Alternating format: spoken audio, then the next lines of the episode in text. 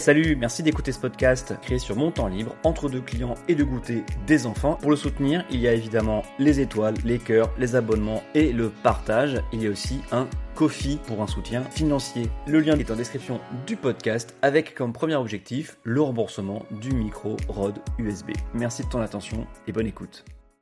Nous sommes à deux semaines du premier tour et ça commence à se tendre. Vous ne trouvez pas? Les sondeurs et les chroniqueurs appellent ce moment la cristallisation du vote, quand les gens arrêtent leur choix. Du moins, c'est ce que montreraient les études, sachant que des électorats se décident plus tardivement que d'autres, ça dépend aussi des catégories de population, des âges, des revenus, etc. Oui, ça se tend, parce que le temps va commencer à manquer. Tic-tac, tic-tac, le temps passe.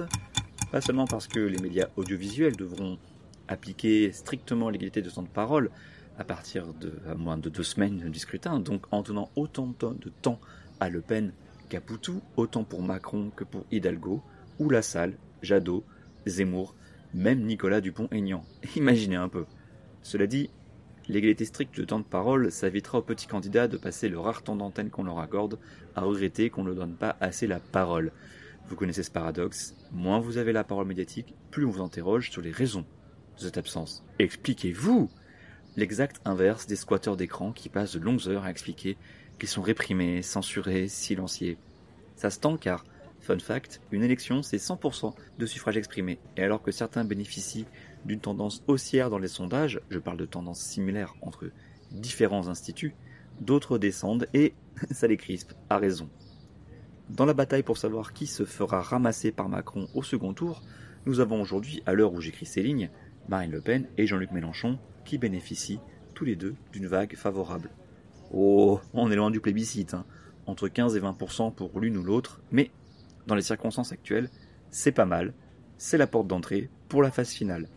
Cette porte d'entrée, si les sondages disent vrai, serait à une hauteur similaire à ce qu'elle était en 2002, où Chirac et Le Pen, le père, pas la fille. Ils sont dans les campagnes, dans les villes. Je parlais de Ils votre sont sur les réseaux sociaux. En 2002, où Jacques Chirac et Jean-Marie Le Pen ont obtenu respectivement à peine 19,88% et 17,8% des suffrages exprimés. Les élections suivantes, on sont habitués à des scores plus conséquents pour espérer arriver au deuxième tour, écrasant par là même les scores des challengers. Oui, rappelez-vous, il ne reste que 100% à se partager, jamais plus. S'il y en a qui montent, d'autres baissent.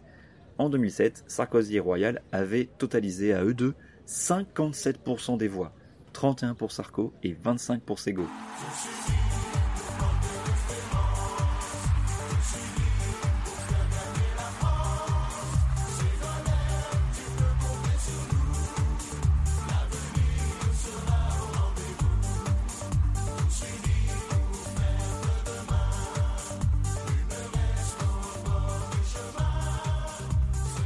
Ouh, les frissons.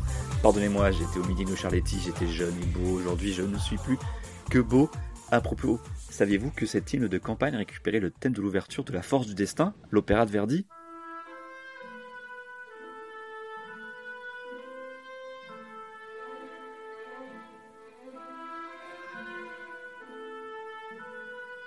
Un thème qui a aussi été utilisé pour la bande originale de Jean de Florette et Manon des Sources, les deux films adaptés des romans de Pagnol.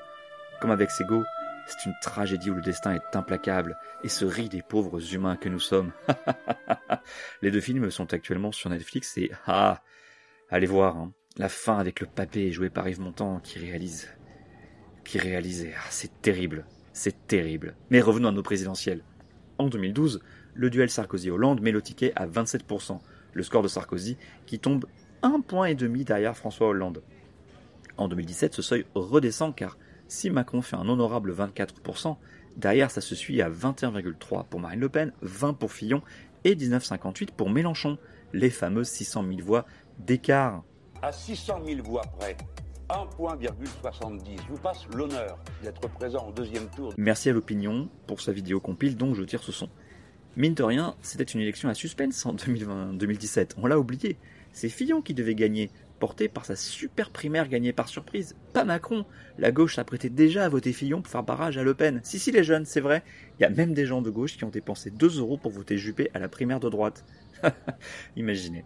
Euh, pour revenir à cette année, 2022, les sondages prédisent un Macron en tête entre 25 et 30, ce qui serait beaucoup.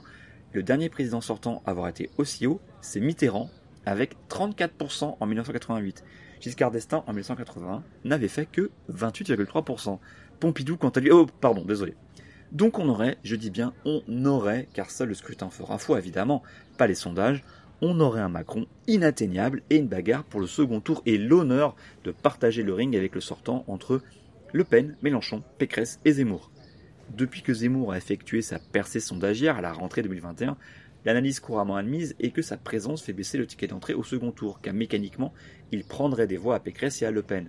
Voix que cette dernière serait en train de lui reprendre, car je parlais tout à l'heure des deux dynamiques haussières Le Pen et Mélenchon, mais notre quatuor de prétendants au second tour compte aussi deux tendances baissières. Tout d'abord, la pauvre Valérie Pécresse, à qui décidément rien n'est épargné, fait visiblement la campagne de trop pour le républicain.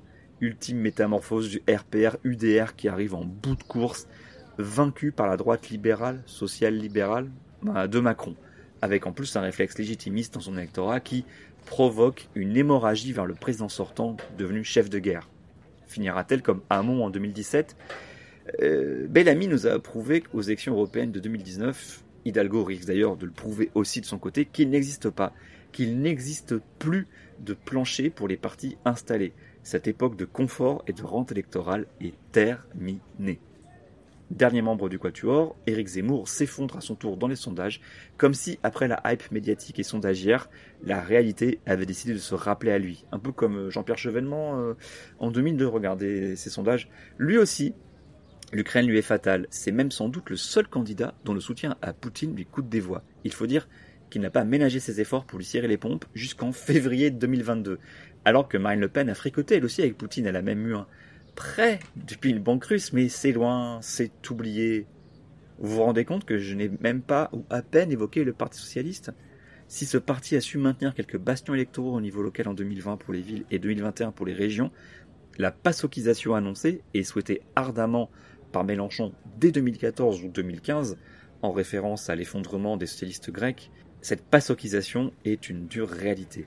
Et Mélenchon, justement, visiblement, son électorat s'en fout et est prêt à passer l'international par pertes et profits, parce que Mélenchon, même s'il a été gentil avec Poutine, hein, Mélenchon, c'est le vote utile à gauche. On y vient, le vote utile. Je vais commencer par une citation, issue d'un entretien dans un quotidien régional. Attention, j'ouvre les guillemets, le vote utile est une camisole de force. Il culpabilise les électeurs. S'ils ne votent pas bien, c'est-à-dire pour les deux principaux partis, c'est Mme Le Pen qui va passer. Les gens de droite comme ceux de gauche veulent éviter la honte pour notre pays de voir la candidate FN au deuxième tour. Notre stratégie a consisté à ouvrir le verrou de la société française en nous débarrassant de la menace politique du Front National. Les socialistes sont passés du vote utile au vote efficace. Ils ont posé un théorème qui n'existe que dans leur tête. Il faudrait à tout prix être devant au premier tour pour remporter une élection. Ce n'est pas comme cela que l'on gagne. Deux exemples. En 81, François Mitterrand est derrière Valéry Giscard d'Estaing. Et en 95, Lionel Jospin est devant Jacques Chirac au premier tour. Ce qui compte pour gagner, c'est la capacité de chacun à rassembler et entraîner. Mais les socialistes ont choisi une ligne consistant à dire Nous avons un projet, c'est à prendre ou à laisser. Ce n'est pas en la contraignant qu'on rassemblera la gauche. Eh ben, j'aurais pas mieux dit.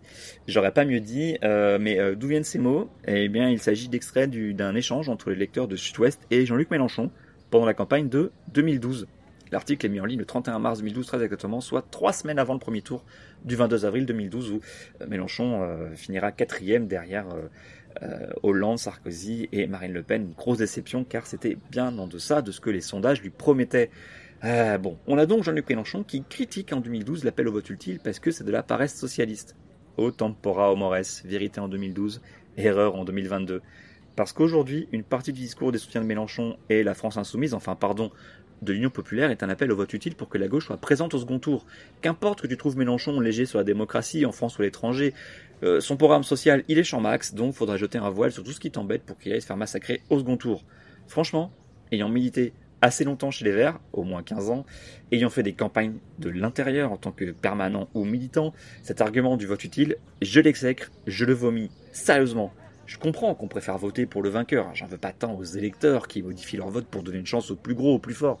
Par contre, j'en veux aux élus et aux candidats qui emploient cet argument. C'est quand même le degré zéro de l'argumentaire. Votez pour moi, pour voter pour moi, je suis la meilleure chance. Soit quand c'est le second tour, pourquoi pas, selon la formule consacrée. Au premier tour, on choisit, au deuxième, on élimine.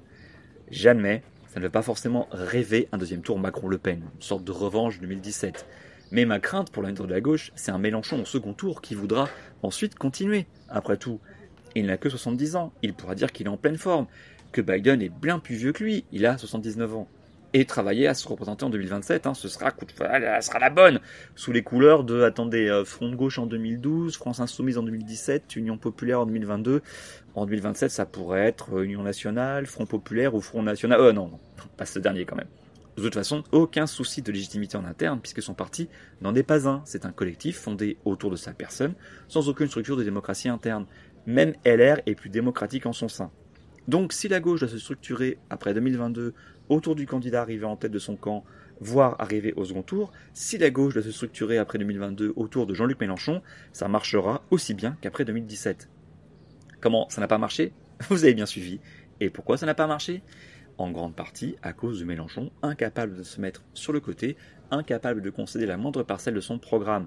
L'avenir en commun, c'est le nom du programme, est brandi comme une Bible qui aurait la réponse à toutes nos questions. Les militants insoumis ont toujours comme réponse c'est dans l'AEC. Comme si tout le monde avait envie de se taper les 694 propositions. Oui, vous avez bien entendu, 694 propositions, ça doit aller dans le détail comme les couleurs autorisées de chaussettes, je sais pas. Faut reconnaître cela dit que le site laec.fr qui présente le programme est super bien fait. Mais bref, Mélenchon et les Insoumis ne sont sans doute pas les seuls responsables de l'échec de la gauche dans son ensemble. Les vieux réflexes, les habitudes, les envies de se compter, tout ça a aussi contribué au chacun pour soi et à l'absence de réflexion pour une union, qui est un combat, comme disait l'autre. Non mais par contre, je sais vraiment pas qui dit cette phrase en première. La gauche est responsable collectivement, mais en tant que leader, avec ses 19%, il aurait dû réunir autour de lui, créer les conditions du rassemblement, en profitant des élections intermédiaires comme les européennes, les municipales, les régionales, au lieu de ça, il a préféré, les insoumis ont préféré s'enferrer seuls pour échouer aux européennes ou carrément faire l'impasse sur les élections locales au risque de se priver de base locale. Mauvais choix de moyen terme, à mon avis, et tout miser sur la figure, sur la marque, Mélenchon, sa gueule, sa verve, ses talents d'orateur. Techniquement, ça marche un peu. La campagne de la présidentielle est bien préparée, bien menée, et on sent qu'on a affaire à des professionnels aguerris, contrairement à l'équipe autour de Zemmour qui a épuisé son candidat, euh, qui arrive rôti là au premier tour, ou aux équipes autour de Pécresse qui paniquent dès que le compteur sondagier s'affole. Selon toute vraisemblance, Mélenchon finira en tête de la gauche, peut-être même au second tour. Mais ça sert à quoi d'être à la tête d'un quasi-champ de ruines Des ruines qui en plus ne veulent pas de lui.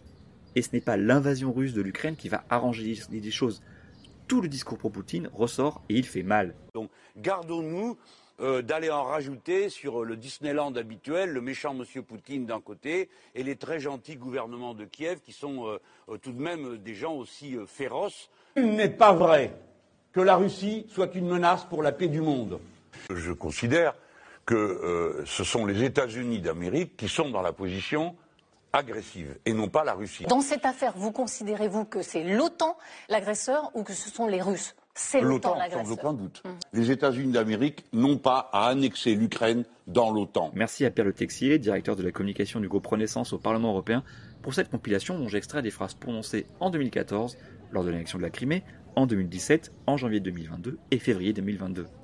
Comme je l'ai dit plus tôt, ça n'a pas l'air de l'écouter électoralement, mais à terme, au sein de la gauche, les souvenirs de ces déclarations passées vont laisser des traces et entendre parler encore aujourd'hui des élus comme Nelly Simonet sur Public Sénat le 21 mars dernier, qui parle d'Europe va en guerre ou de responsabilité de l'OTAN. D'abord, euh, la question des guerres. Donc, ça veut dire quoi? Il faut arrêter d'avoir euh, une, Union européenne euh, qui encourage des conflits armés. Il faudrait, pour cela, sortir de la logique de l'OTAN va en guerre. Alors que ce sont bien des Ukrainiens qui meurent sous les bombes russes ou fuient leur pays, ça laissera des traces. Alain Lipietz a même comparé ça sur son Facebook aux cassures provoquées à gauche par les chars à Budapest en 1956 ou à Prague en 1968, quand l'URSS allait pacifier des pays de son bloc un petit peu trop turbulents. Et ce n'est pas une dédicace en faveur des Ukrainiens faite à la va-vite au début d'un rassemblement Place de la République qui changera les choses. Sur ce, je vous dis à la semaine prochaine.